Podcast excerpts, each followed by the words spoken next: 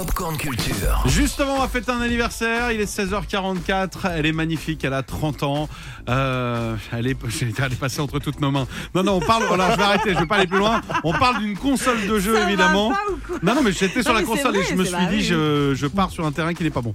Euh, et oui, il y a 30 ans, il y a une console qui sortait. Elle est devenue culte chez Nintendo. C'est laquelle, Ouais. Damien? C'est la Nintendo 64. Il n'y a Voilà. pas très longtemps, je vous parlais de la Ah. Game Boy et là, c'est la grande sœur, c'est la Nintendo 64.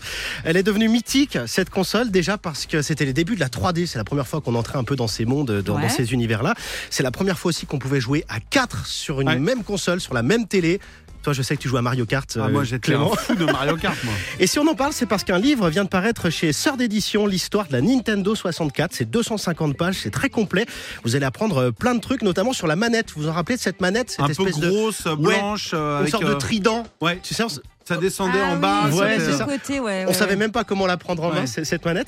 Euh, ce livre parle aussi des jeux, évidemment, de Zelda, de GoldenEye. C'est la, la première fois qu'on pouvait incarner James Bond Ah, ah. en console. Quel jeu Et puis évidemment, il y avait Mario, Super Mario 64, une vraie démonstration à l'époque, comme l'explique Patrick Helio, auteur du livre L'histoire de la Nintendo 64. Même en- lorsqu'on le relance aujourd'hui, on se rend compte que c'était presque de la réalité virtuelle avant l'heure pour Ouais. l'époque, parce qu'on est euh, dans une navigation, dans un environnement entièrement virtuel, entièrement en 3D.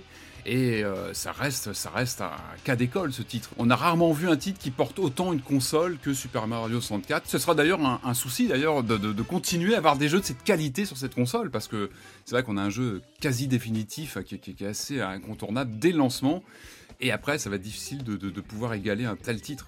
Voilà un jeu mythique, ce Super Mario 64. Patrick qui m'expliquait aussi que certaines versions de ces consoles étaient très recherchées euh, par les collectionneurs aujourd'hui. On est dans les années, euh, sur la fin de la production, les années iMac, où il y avait pas mal comme ça de plastique de couleur. Donc c'est vrai qu'on a, on a des déclinaisons de la console qui sont plutôt recherchées. On a une version Pokémon aussi, avec une coque un petit peu redessinée, avec un look Pokémon. euh. Et puis les jeux, les jeux, on prennent pas mal de cotes aujourd'hui, parce que autant les cartouches vieillissent globalement bien. En revanche, les boîtes carton, ça c'est beaucoup plus compliqué de les garder en bon état. Je- je- Là on a vu des, des versions euh, de Super Mario 64 prendre de- beaucoup de valeur. Mais bon.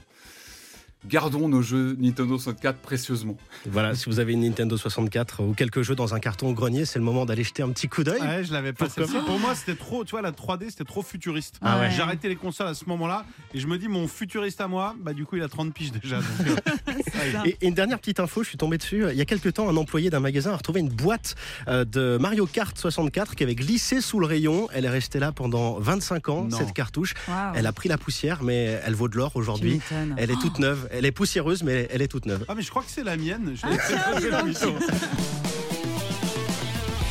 Retrouvez toute l'actu gaming, ciné et musique avec Cédric Lecor de 16h à 20h sur Europe 2.